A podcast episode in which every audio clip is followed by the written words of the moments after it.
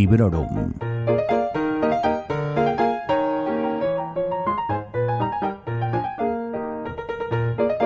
Hola, soy Vanessa y esto es Librorum, el podcast en el que os hablo de mis lecturas recientes, tanto si las he disfrutado como si no del todo, en formato breve o eso intento, y siempre sin spoilers. Tras el episodio que dediqué a Guardias, Guardias, vuelve al programa Ser Terry Pratchett con Igualdad de Ritus, otra novela del mundo disco. Escribió Equal Rights, que es el título original, en 1987. Y si Guardias, Guardias pertenece pues a la saga de los Guardias, Igualdad de Ritus es el primer volumen de la saga de las brujas. Mi edición es de Maimés, así que es una traducción al catalán, de la cual se ha ocupado Ernest Riera, y he de decir que me ha encantado la experiencia. Acostumbrada a leer todo lo de Pratchett en castellano, no tardé en sentirme súper cómoda con el cambio de idioma. Esta novela, esta edición, tiene 253 páginas e incluye una charla que dio el autor en el 85 con título ¿Per qué en Gandalf no es va casar? Y tiene además unas ilustraciones, tanto de portada como de interiores, magníficas, de la maravillosa Marina Vidal. Y voy a hacer un alto en el camino para ponerle luces de neón a este contenido extra que acabo de mencionar, este texto eh, que es una transcripción de esta charla titulada ¿Por qué Gandalf no se casó? Y de verdad, qué charla, qué mente, qué bonito y qué gracioso todo lo que dice este señor. Bueno, decía. Creo que lo único que me queda por añadir al respecto de este libro en formato físico es que es una edición del año 2020 y que a mí me la dejaron los Reyes Magos de parte de Carlos y bueno, que me hizo muchísima ilusión. Quiero también aprovechar este espacio de la intro para comentaros un par de cosillas. La primera, que la saga de los guardias la dejé de lado tras leer Voto a Bríos, porque bueno, simplemente es un libro que no me gustó y la primera vez que me pasaba algo así con una de las novelas del mundo disco. Pero bueno, esto precisamente es lo que me empujó a proponerme lo de cambiar de saga, dejar de lado a los guardias, al menos temporalmente, y meterme en las historias de las brujas, ya que tenía entendido que son muy, muy divertidas. Lo segundo que os quería decir al respecto es que existen muchas guías de lectura de Terry Pratchett, bueno, del mundo disco. Seguro que si entráis en Google encontraréis de todo. Pero hoy os quiero recomendar un artículo de Carla Campos eh, que escribió en la web Origen Cuántico en el año 2019. En este artículo lo que hace es sugerirte maneras de empezar a leer a Pratchett teniendo en cuenta tus gustos. Mm, creo que le da una vueltecita al tema, la mar de guay, y a mí el artículo me ha parecido estupendo. Lo conocí gracias a los compañeros del podcast 30 teclas por hora y quería compartirlo con vosotros. Por supuesto que os dejaré el link en la descripción del episodio que encontraréis junto a mucha más información en sons.red.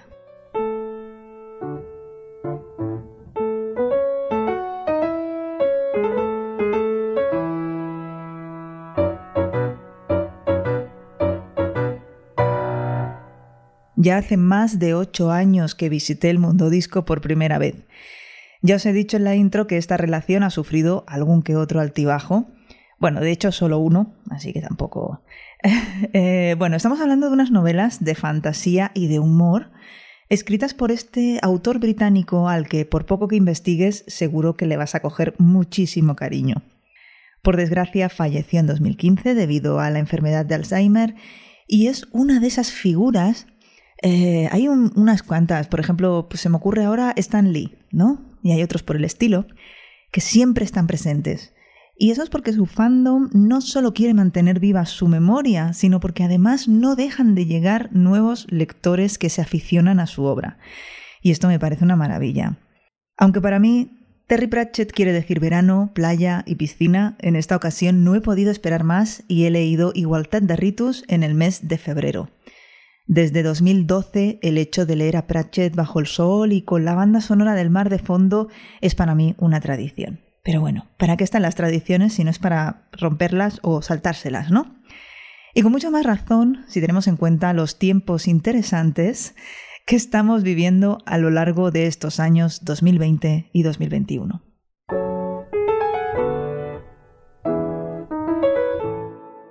El punto de partida de la historia ya te atrapa y te arranca una sonrisa.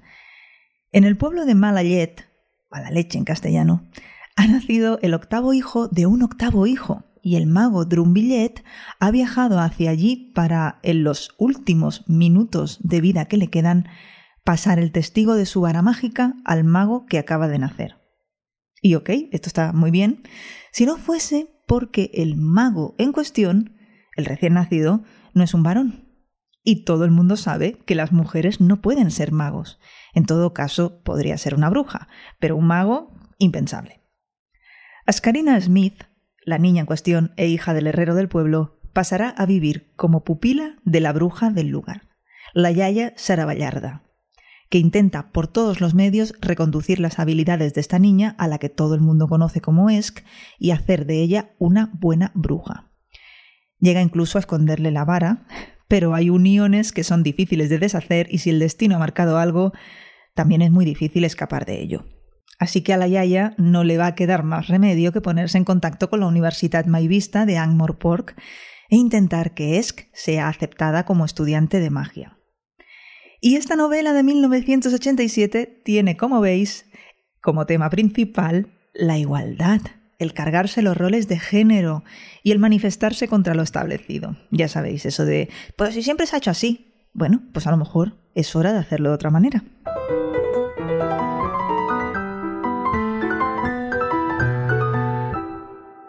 Si ya habéis leído alguna otra cosa de Terry Pratchett y os vais a leer Igualdad de Ritus, que en castellano lleva por título Ritos Iguales, os vais a reencontrar con su fino humor, las frases hechas llevadas a la literalidad, los juegos de palabras, la ironía, ya sabéis, todas esas cosas que hacen de sus libros algo tan reconocible e inigualable. Y si no habéis leído nada de Pratchett, no creo que esta sea una mala novela para meteros en el mundillo. Además de ser relativamente breve, es muy fácil y rápida de leer. Creo que representa gran parte de cómo es el mundo disco de una manera perfecta para probar, para introducirse, para hacer un testet. Hasta la fecha os hubiese dicho que me parecía imprescindible, o por lo menos muy recomendable, leer primero El color de la magia, que es el primer volumen de, de todo este conjunto de libros del mundo disco, para conocer el mundo en el que transcurren todas estas historias. Pero tras haber leído Igualdad de Ritus, ya no lo tengo tan claro. La ambientación demuestra, con pinceladas aquí y allá, cómo está formado el mundo disco en sí. También te ayuda a hacerte una idea de la diferencia que existe entre la gran ciudad, Anmorport, la capital, y los pueblos y las zonas rurales. Y como digo, de manera súper sencilla. Y también conocemos no a uno, sino a tres grupos de personajes muy significativos y con mucha presencia en la saga. Para empezar, por supuesto, la mort o la muerte. Y luego, por supuesto, brujas y magos. Me he reído bastante con Igualdad de Ritus y he marcado algunos momentos desternillantes y algunas frases lapidarias de esas a las que el autor nos tiene acostumbradas. Destaco también el lenguaje propio que tiene la Yaya Sara Vallarda, con esas meteduras de pata y esas palabras maldichas, pero que ella pronuncia con tal autoridad que cualquiera le corrige, ¿sabes? Pues no sé, como por ejemplo, en lugar de decir metáfora, para ella es una metáfuna. No sé, son cosillas así, detalles que hacen bastante gracia. Traducir a Terry Pratchett eh, no debe de ser sencillo. Y hay momentos durante la lectura del libro en los que he intuido o deducido cómo es esa frase o ese juego de palabras en su versión original y creo que Ernest Riera ha hecho un trabajo magnífico. En ningún momento ha habido nada que me chirriase, sino al contrario, en más de una parte me he maravillado del trabajazo que ha hecho este traductor. Y os he de decir que muchos de mis contactos en redes sociales, eh, cuando han visto que estaba leyendo este libro, han venido justo a preguntarme esto. ¿Qué tal la traducción? Es un tema que despierta interés y despierta curiosidad y de verdad si leéis en catalán yo os invito a, bueno, a que leáis esta edición de Mes, esta traducción de Ernest Riera, porque como os digo es magnífica. Como os decía también, Igualdad de Ritus vuelve a ofrecernos un punto de crítica social en este caso hacia el sexismo o el machismo, y alguna que otra reflexión no solo sobre este tema, que ya de por sí tiene mucho peso, sino también sobre las diferencias entre la vida del campo y de la ciudad. que por supuesto llevan el sello Pratchett de ser crítico sin dejar de lado el humor. Me lo he pasado muy bien leyendo este libro, me ha gustado mucho la trama del viaje y, y, el choque entre diferentes concepciones de lo que es la magia o de cómo se hace magia, todo me ha parecido genial. Y por supuesto que me he encariñado con varios de sus personajes como Esk, Simón o la Yaya. Tengo muchas ganas de continuar con esta saga. Veremos si en verano me hago con brujerías o si Maime se da prisa, pues con el título que hayan elegido para su traducción. Y como hice en el episodio de Guardias Guardias, quiero terminar la reseña con un fragmentito de esos típicos de Pratchett que a mí personalmente me arrancó una carcajada. Lo voy a leer primero en catalán y luego os haré pues, una traducción de estar por casa, hecha por mí, de aquí de cualquier manera, y espero que bueno, si meto la pata, me lo perdonéis. En resum, la iaia fins i tot rumiava la possibilitat d'adquirir un habitatge més gran, amb una mica de jardí, i fer-se portar les cabres. La pudor potser seria un problema, però les cabres s'haurien d'aguantar. En resumen, la yaya incluso pensaba en la posibilidad de adquirir una vivienda más grande, con un poco de jardín, y hacer que le trajesen las cabras. La peste podría ser un problema, pero las cabras se tendrían que aguantar.